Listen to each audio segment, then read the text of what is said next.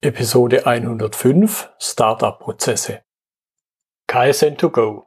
Herzlich willkommen zu dem Podcast für Lean-Interessierte, die in ihren Organisationen die kontinuierliche Verbesserung der Geschäftsprozesse und Abläufe anstreben, um Nutzen zu steigern, Ressourcenverbrauch zu reduzieren und damit Freiräume für echte Wertschöpfung zu schaffen, für mehr Erfolg durch Kunden- und Mitarbeiterzufriedenheit, höhere Produktivität durch mehr Effektivität und Effizienz an den Maschinen, im Außendienst, in den Büros bis zur Chefetage. Heute habe ich Johannes Ellenberg bei mir im Podcastgespräch. Er ist Unternehmer, Redner und Autor. Als Unternehmer wird man, glaube ich, nicht geboren. Das heißt, man fängt irgendwann mal an und das passt dann auch zu unserem Thema, nämlich Startup-Prozesse. Hallo Johannes. Hallo, grüß dich. Schön, dass ich da sein darf. Ja, schön, dass du dabei bist. Sag mal noch ein, zwei Sätze mehr was du abdeckst mit deinem Thema Unternehmer, Redner und Autor. Ja, genau. Sehr gerne, sehr gerne. Ähm, ja, also ich bin hier Stuttgarter äh, und habe ähm, sehr früh, schon während dem Studium, mein erstes Unternehmen gegründet, eine kleine Online-Agentur. Habe da viel Webentwicklung gemacht, Webdesign. Und ja, während meines Studiums dann, also mit dem Aufkommen der ersten Startup-Szene in Berlin, mein Herz äh, an das Thema Startup verloren wollte dann auch direkt nach dem Studium gründen ähm, und habe dann schnell festgestellt, dass es mit den Startups hier bei uns im Süden nicht so einfach ist äh, und habe dann da erstmal ja, die, die Community hier in Stuttgart aufgebaut. Das heißt, viel ehrenamtliche Arbeit gemacht, einen Verein gegründet, den Startup Stuttgart e.V., mhm. unterschiedliche Unternehmen äh, selber äh, gegründet, äh, erfolgreicher, weniger erfolgreich und letztendlich 2012 mit den ganzen Erfahrungen, die ich gesammelt habe, die Accelerate Stuttgart GmbH gegründet.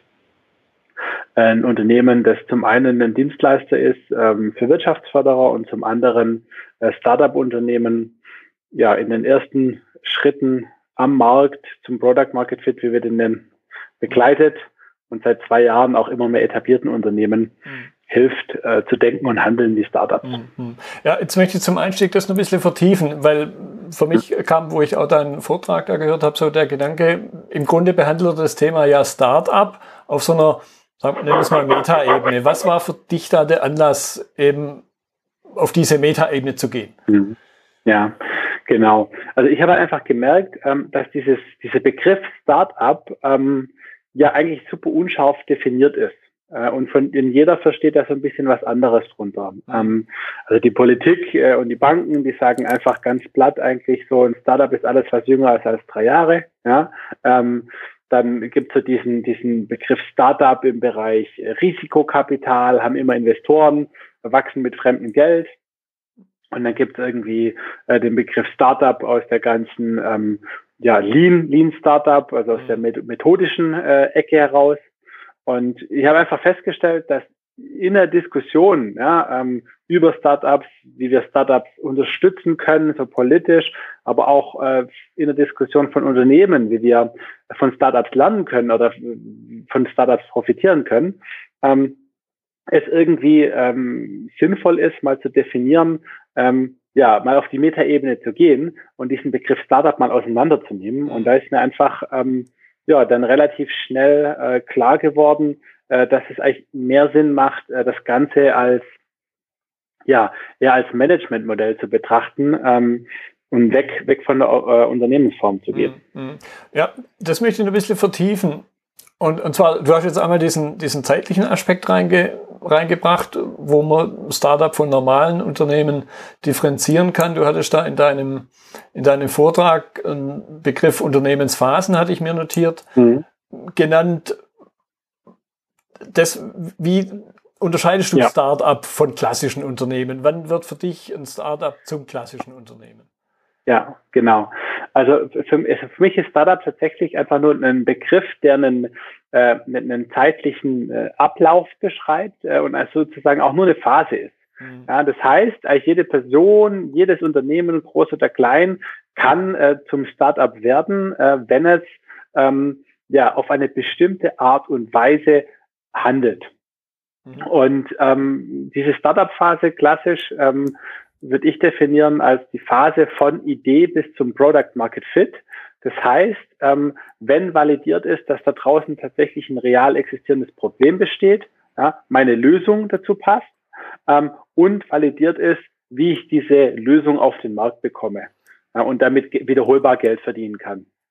Der klassische Product Market Fit. Und in dieser Phase ähm, muss ich eben oder sollte ich eben das, was ich gelernt habe in der klassischen Unternehmensführung, klassische Managementmodelle, äh, die sind da nicht so gut ähm, aufgehoben. Mhm. Da muss ich anders, äh, anders handeln und denken, äh, damit ich ja äh, zum Product Market Fit komme. Und somit ist so das meine Definition: Startup bis zum Product Market Fit und danach ähm, ja, eigentlich ein klassisches Unternehmen. Hm.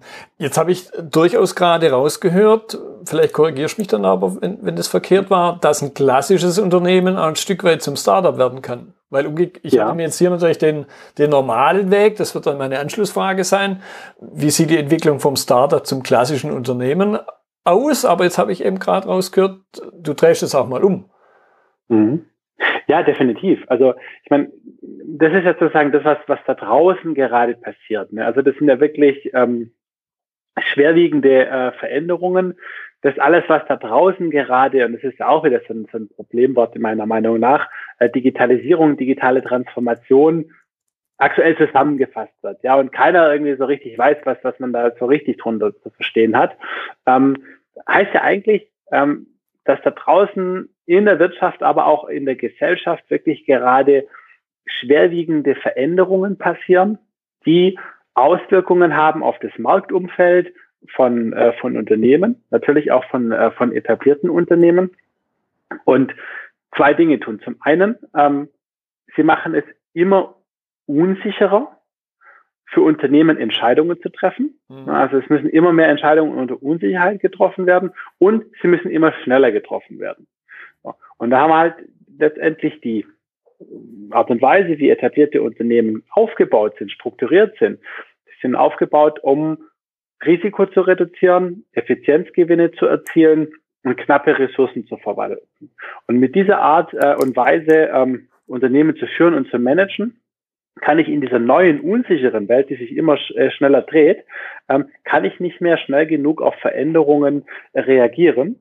Ähm, und es führt dazu, dass ich eben angegriffen werde von großen Digitalplayern oder von Startups. Mhm. Und um das eben zu verhindern, um in dieser neuen digitalen Welt ähm, auch wieder mitspielen zu können, müssen es eben etablierte Unternehmen eine andere Art und Weise zu denken und arbeiten implementieren, mhm. um mit ähm, ja, der Unsicherheit umzugehen und schneller iterativ auch wieder neue Produkte entwickeln zu können und sich auch neu zu erfinden. Mhm. Ja, ich denke, das wird man noch vertiefen, aber jetzt nochmal, wie, wie würdest du sagen, wie sieht so die klassische Entwicklung vom Startup, äh, vom, also vom Startup zum klassischen Unternehmen aus, wenn das überhaupt erstrebenswert ist, was ich jetzt so rausgehört habe?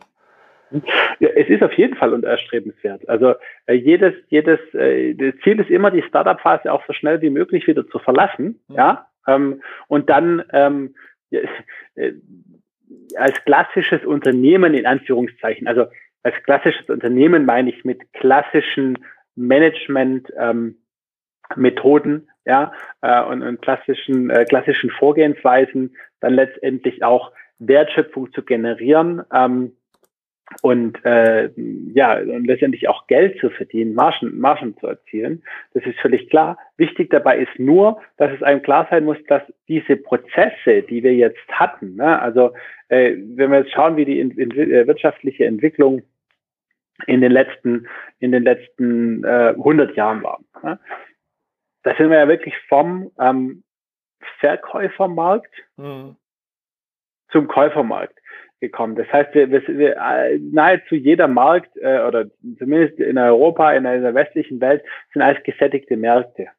Ähm, darauf müssen wir uns einstellen ähm, und wir müssen einfach dafür sorgen, dass wir immer wieder äh, ne, irgendwie einen Prozess implementieren, äh, dass wir immer wieder in diesen Startup-Modus kommen. Das heißt, Startup-Modus, neues Geschäftsmodell, das dann auszuschöpfen und zu wissen, wann ich wieder ja, praktisch in diesen Startup-Modus bekomme, so dass es ein, ein, ein, ja, immer wieder ein fortlaufender äh, Kreislauf ist. Mhm. Startup, etabliertes Unternehmen, Startup, etabliertes Unternehmen, wenn man das jetzt so ähm, als, als Phase sieht, als Konzept sieht. Ja, im, im, im Grunde wo, wo, also ich hatte jetzt auch diesen Gedanken, ja, ich wechsle immer hin und her, alternierend habe ich mir hier gerade notiert, mhm. aber im Grunde sprichst du eigentlich von was, was man jetzt, wenn es ums reine Verbessern geht, von dem Geschäftsprozess, eben den PDCA-Zyklus nennt.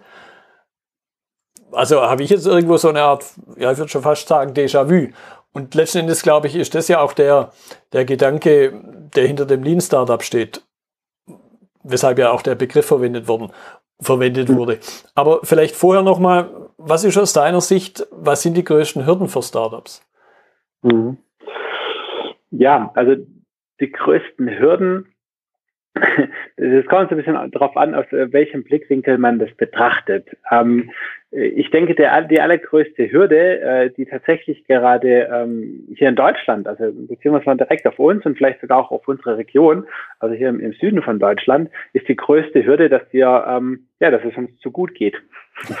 dass ja. wir, ja, es hört sich, es hört sich verrückt an, aber äh, wir sind hier einfach ähm, viel zu satt. Wir haben eigentlich gar keinen Druck, äh, tatsächlich äh, wirklich was äh, uns zu verändern, ja, und, und ein Risiko einzugehen, äh, weil wir hier einfach, ja, der Wirtschaft geht's gut, es gibt super spannende äh, Arbeitsplätze äh, und uns geht's sehr gut. Ja, das, das ist mit Sicherheit eine sehr große Hürde äh, für Innovation. Ähm, aber davon mal abgesehen, ähm, ist einer der größten oder der, der Hauptgründe, warum Startups scheitern, ähm, ist, ist es tatsächlich das Team. Ja, ähm, dass es einfach in der frühen Phase äh, nicht passt mit den Mitgründern oder mit den ersten Mitarbeitern.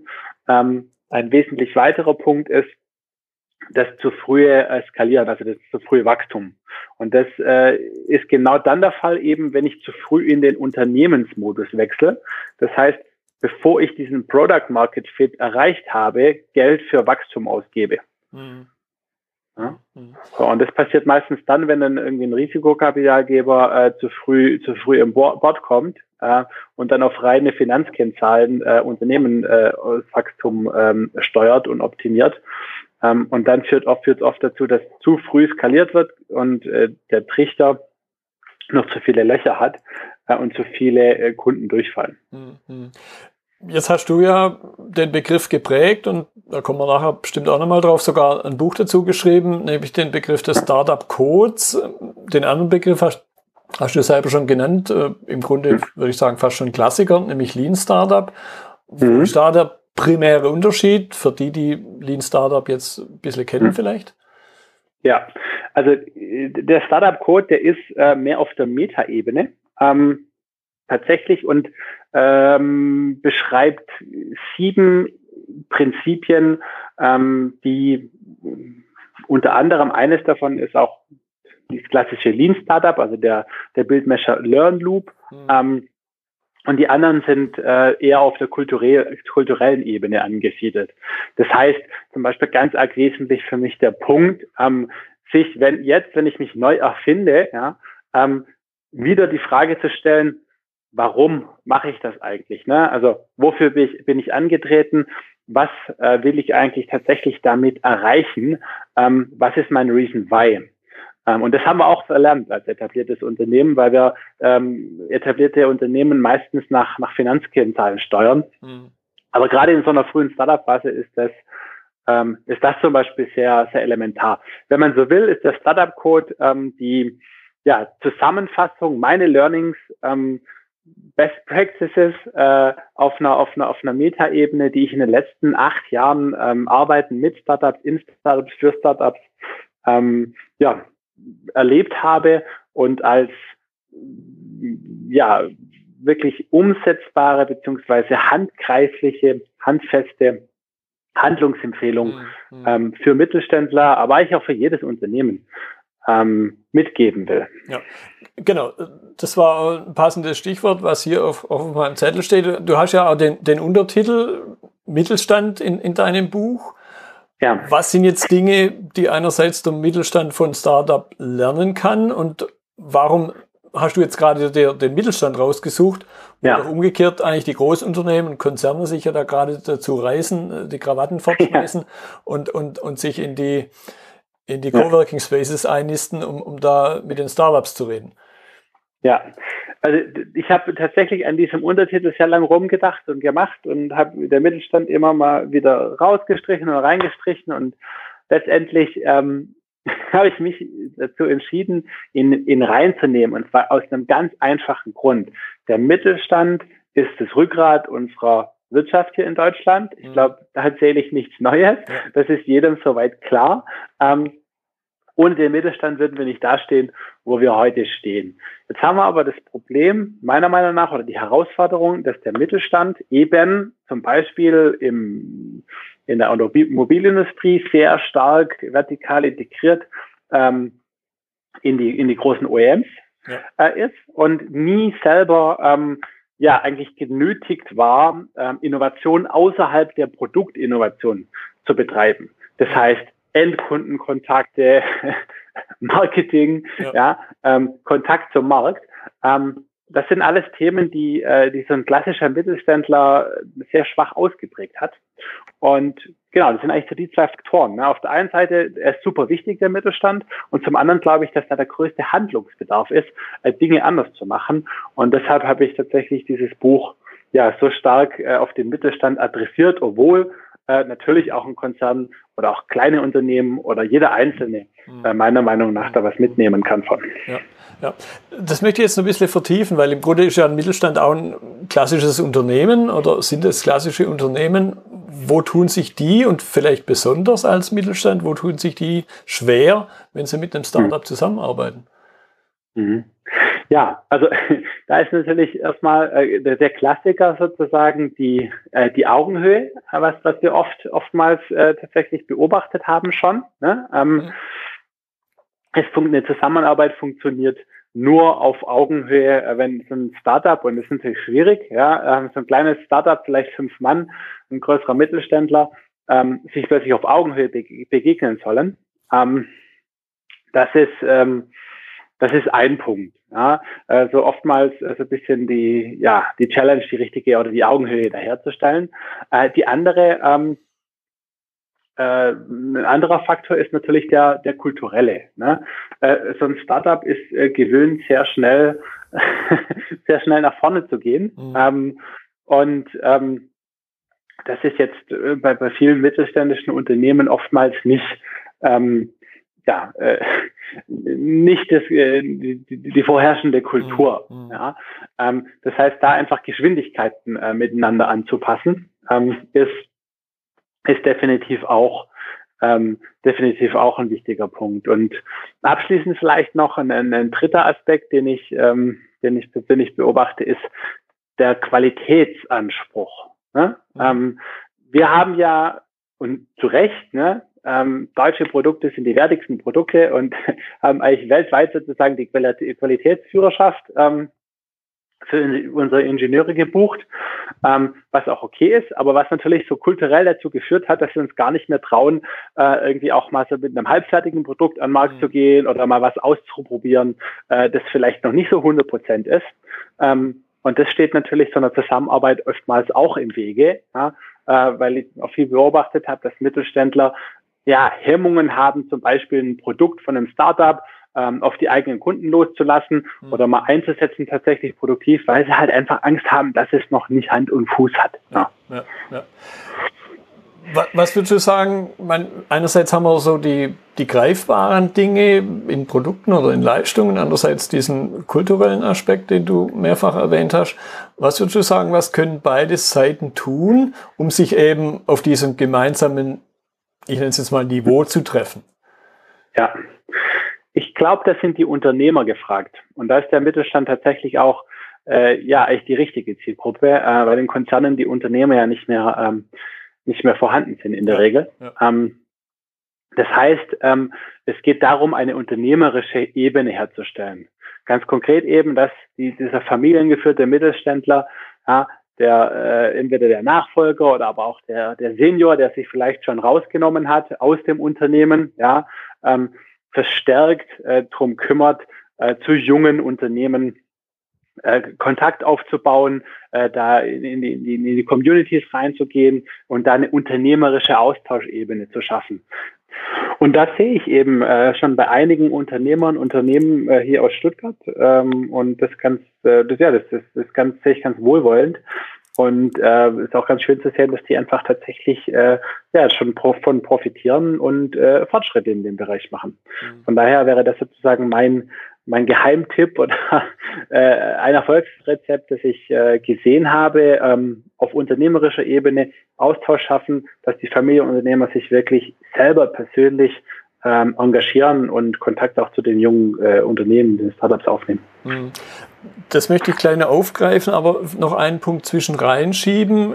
Du hattest es am Anfang auch kurz erwähnt. Ganz oft setzt man ja Startup mit einem digitalen Geschäftsmodell gleich. Und da jetzt die, die Frage, muss man das oder was sind, was wäre nicht digitale, mal ein Beispiel vielleicht und ein paar Beispiele mhm. von einem nicht digitalen Geschäftsmodell als Startup? Ja, also gut, ne, wir sind uns bestimmt einig, dass das Thema äh, digital, wenn man heutzutage ein Unternehmen gründet, äh, immer eine Rolle spielen muss, ja, was Geschäftsprozesse und so weiter angeht und Vermarktung und so weiter. Das heißt, ich glaube, egal mit welchem Geschäftsmodell man heute ein Unternehmen gründet, äh, es muss irgendwie immer in Form ein digitales Unternehmen sein.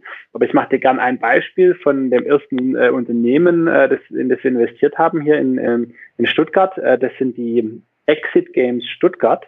Äh, die bieten sogenannte Life Escape Games an. Das mhm. sind Spiele, also Offline-Spiele, ähm, bei denen man in einen ähm, Raum geht, ähm, bis zu sechs Personen und der Raum ähm, hat ein bestimmtes Motto, also zum Beispiel eben ähm, Horror.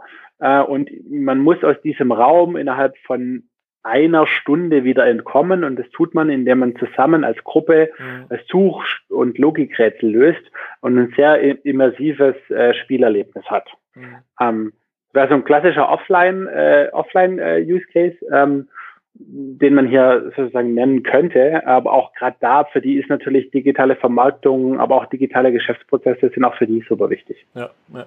Okay.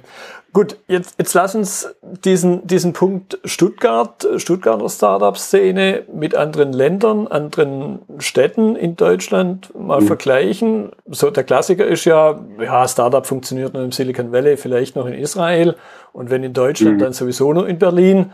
Was ja. unterscheidet die Stuttgarter Szene von anderen?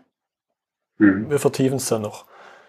Ja, na gut, also klar, die Dominanz der etablierten Industrie hier, ja, ähm, ist der größte Einflussfaktor hier auf die auf die Branche oder Szene, besser gesagt. Mhm. Ähm, betrifft die Größe. Ja, wir haben einfach viel weniger äh, Leute, die ein Unternehmen gründen wollen, ein Startup gründen wollen, weil es hier so viele äh, attraktive Arbeitgeber gibt. Und natürlich jetzt auch, sag ich mal, den letzten zwei Jahren ähm, ein oder zugenommene Einfluss äh, von etablierten Playern hier auf die Branche äh, prägt natürlich so ein, so ein Bild. Das heißt, ähm, ja, die, die Corporate-Aktivitäten oder aus, aus etablierten herausgesteuerten äh, Unternehmen, wie zum Beispiel Startup-Autobahnen, ähm, sind, äh, sind relativ groß und ähm, stark vertreten hier, ja. ähm, hier in Deutschland, beziehungsweise hier in Stuttgart. Ja. Also ich habe es so ein bisschen rausgehört, im, im Grunde haben wir ja eigentlich zu viel also zu viel etablierte Unternehmen. Jetzt kann man nicht die Frage auch mal andersrum stellen. Was fehlt in Stuttgart noch, was andere Szenen eben haben? Vielleicht hört ja irgendjemand von der Landesregierung mit. ja, nee, also ich glaube gar nicht, dass die Politik da irgendwie äh, eine große, eine große Aufgabe hätte, ehrlich gesagt. Ähm, äh, Kapital ist kein, äh, kein Thema äh, für Startups. Ähm, das ist eigentlich ausreichend vorhanden, wenn dann irgendwie im ganz frühen Bereich, Pre-Seed-Seed-Bereich, äh, aber da ist für mich weniger die Politik gefragt. Das sind eigentlich für mich wieder mehr die Unternehmer, also auch die etablierten Unternehmer gefragt. Und also wenn ich mir was wünschen dürfte, tatsächlich, äh, dann äh, würde ich mir wünschen, äh, dass mehr etablierte Unternehmen wirklich diesen Standort hier ähm, auch als relevant, weil es er ist für sie relevant, auch tatsächlich erachten und ähm, ja anfangen, sag ich mal, in die Community zu investieren. Ja, ähm, das heißt tatsächlich, da so ein bisschen Geld vielleicht sogar in die Hand zu nehmen und zu schauen, dass hier äh, ja die Innovationscommunity wächst äh, und vor allem auch wirklich den Kontakt sucht zu ähm, und Angebote schafft für ähm, für frühphasige Gründer, Unternehmensgründungen, Startups äh, und ja sich hier einfach beteiligen. Das wäre, glaube ich, so der ja der größte Katalysator, ähm, dass hier in den nächsten fünf Jahren nochmal so richtig was passiert. Mhm. Ja, und vielleicht einmal, einfach auch mal auf die eigenen Wurzeln zurückbesinnen, auch wie die unter Umständen schon Jahrzehnte bis vielleicht sogar Jahrhunderte ja. äh, zurückliegen und sich vielleicht auch ein Stück weit an der eigenen unternehmerischen Nase zu packen. Ja, definitiv. Also das ist äh, das ist ein sehr, sehr guter, sehr, sehr guter Hinweis, ja. Ähm, weil ja, ich meine, es ist ja so, viele Unternehmen, äh, von denen wir hier jetzt ja sprechen, äh, die haben jahrzehntelang ununterbrochenen Erfolg. Ja. Die mussten ja auch gar nicht wirklich äh, so nochmal richtig äh, ja, in, ins unternehmerische Risiko gehen oder, oder unternehmerisch so richtig im Sinne von äh, Neuanfang, äh, neu machen, äh, tätig werden. Ähm, und ja, das wäre schön, wenn man diesen, diesen Unternehmen oder diesen Unternehmerinstinkt ähm, auch wieder wecken würde und auch weg. Also was ich zum Beispiel sehe, wir haben ganz, ganz viele Unternehmer aus der Region, ähm, sind enorm engagiert in irgendwelchen politischen Gremien, ähm, ehrenamtlichen Gremien, aber das, da ganz arg viel ist da so in Richtung Politik orientiert.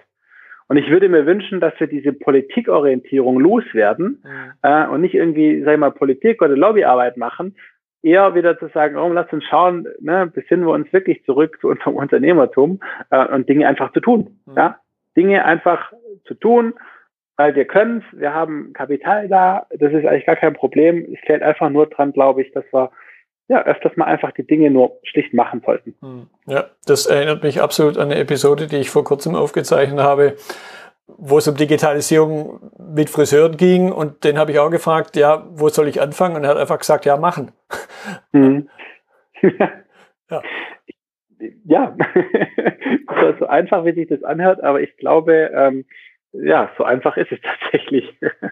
okay. Ja. Johannes, ich danke dir. Da waren, finde ich, unheimlich spannende Themen drin und definitiv waren sie nicht bloß doppelt so viel wie die zwölf Minuten, wo ich deinen Vortrag gehört habe.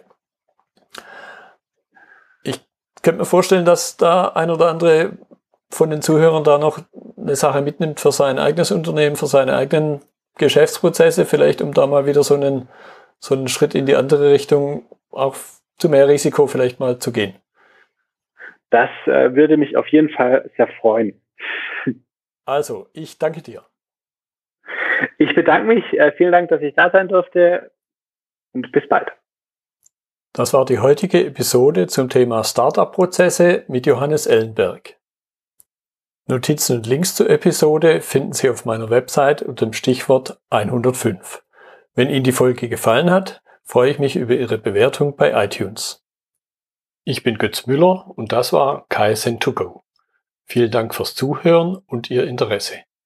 Ich wünsche Ihnen eine gute Zeit bis zur nächsten Episode.